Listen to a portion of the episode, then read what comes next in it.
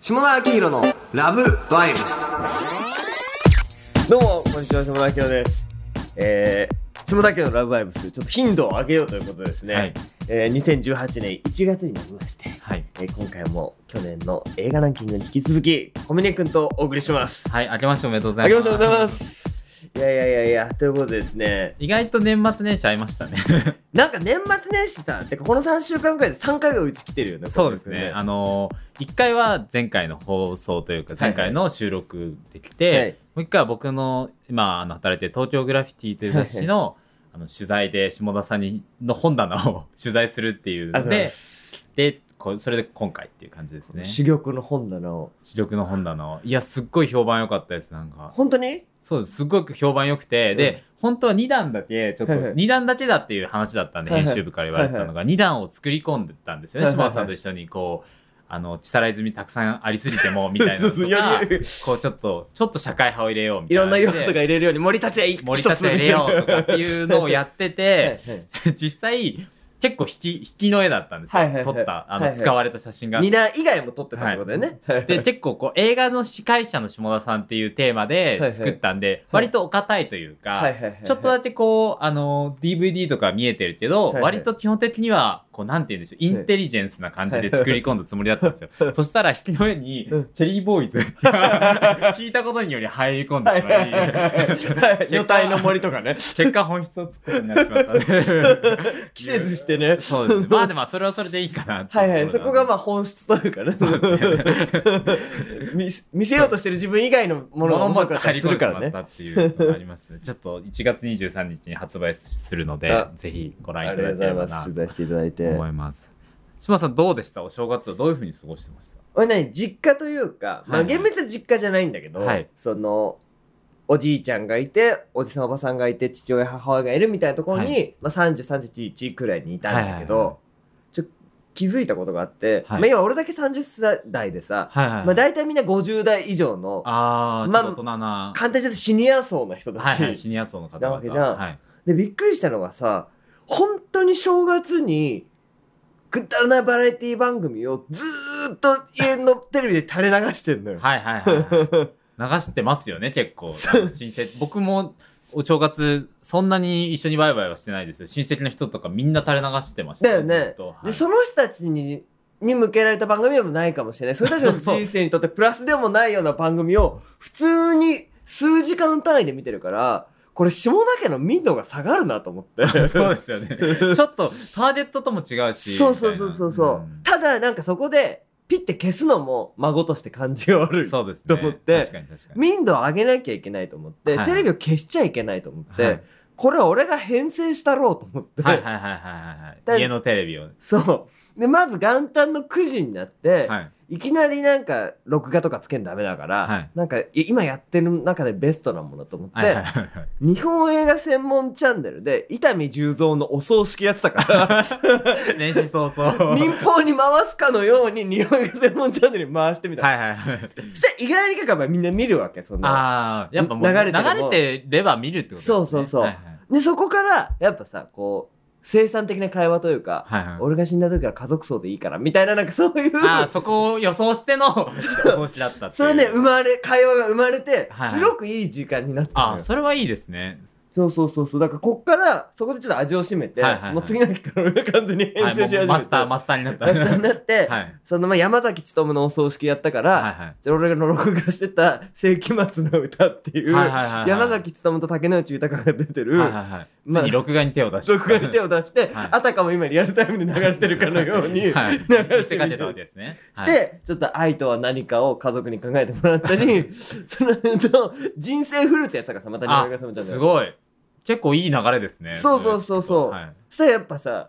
父親がすごい感謝されて、ちょっといいもん見せてくれてありがとう、みたいな。やっぱ刺さるんですね、人生フルーツそう、人生フルーツはさ、やっぱりさ、シニア層まで情報いかないわけよ。そうです よね。行かないですよね。え、でもあれ2時間のやつですよね。そうそうそうそうそうあのそれをちゃんと見たんですか2時間見たのよ。えーなんなら、キキキリンさんと、あの、人生フルーツのおばあさんが出てくる、居あ酒屋バーバーバー居酒屋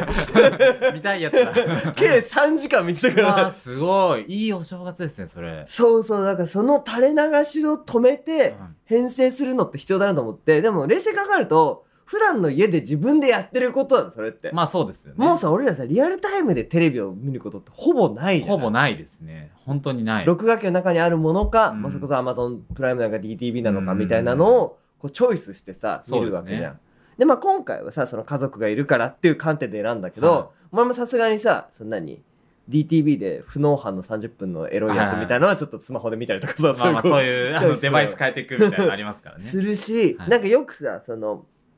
うちの会社の役員の人がさ、はなんか俺に月1回で話しかけてきて、はいはいちむちゃん、はいはいはい。 Amazon プライムでいい絵がない、みははたいな、ははことを言って、まあ、さ詳しいって分かってるからさそうですよねの役員の人は。えーまあ、普通の人には見てるから、で、そういうちょっとビジネスマンに合うようなものをそうそう、ものをチョイスして、みたいな。なことを言ってんだけど、こういう能力が今後必要になってくるんじゃはないいいや、本当に そそうですよね。ソムリエじゃないですけど。うそうそうそうそんう。みんな結構選べないって人多いですよね。だよねネットフリックスに入ってるのに、うんうんうん。なんかこう、ヒット作しか見ないみたいな人すっごい多いって言いますねよね。え親世代とかでも特に。それがさ、まあ、そう白痴化を促すか、はいそう天才化を促すかの分かれ道になるわけで、そうなんですよね。逆に言うとさ10代のやつとかがさもう俺らが名画座とかさ、まあ、はいせいぜいワウワウとかはいではいギリギリなんとかしてたものをさもっと簡単にさ編成できちゃうわけでハイパーモンスターが生まれてくる可能性もあって恐ろしいわけですよそうですね。それは、よりでも尖りものをな、尖ってるものを享受しやすい環境にはありますよね。そうそうそうねえでなんか名画の座のとかピアとかでこう見てうんうんうん行ってたわけじゃないですうんかうんうんそうピアとかによりも選択肢が今あるわけですよそうねアップリンクとかさポレポレ東中野にわざわざ行かないといけなかったようなものがもうネットで見れちゃうわけじゃんね結構時間的な意味でも短縮になってるというかえねえねえね移動時間分で1本見れちゃうみたいなところねがあるからそれはすごい大え事しかもさ東京に住んでる高校生大学生じゃないとそこできなかったのが地方の人もできるようになるわあけあじゃんえめっちゃそれいい時代っちゃいい時代ですよねがでも本当にその選ぶ能力がなければそうそうそうそうそうそうだから選ぶ能力あるやつが必要だと思って逆に選んでくれたわけじゃないですかピアという信あ頼まであ確きるソかムにリエねがそうそうそうそれとか名画座のスタッフの人とかうんうんがうん選んでくれてある程度こう選ぶ手間はなかったわけですよね、うんうんうんうんうんなんか限定されてたんで、はいはいそはいん中からちょっと面白そうなもんネそうッそトうフリックスで無数にあるねと、えそれは確かに難しいそうだから今まで俺らが2030年そうやって選んできたからなんとなく選べるわけでそうですね今後そういうね選ぶ人が必要になってくんじゃないかというそうですね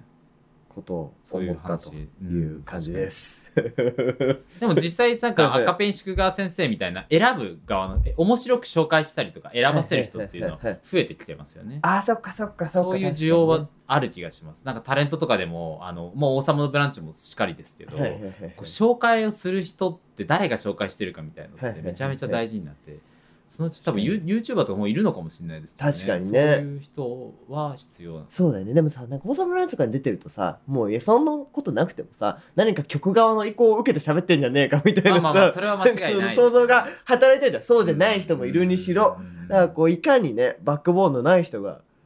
そうですね YouTuber やるか、 YouTube でもそれはありだと思いますよありですよそれは映画紹介 YouTube とかやる かも。はいカペン宿川先生のやつめっちゃ面白いんですよなんかあ本当パワーポイントでやっててへーもともと舞台役者の人なんですよそっかそっ芸か人さんみたいにこうやってるのがすごい面白くはいはいてはい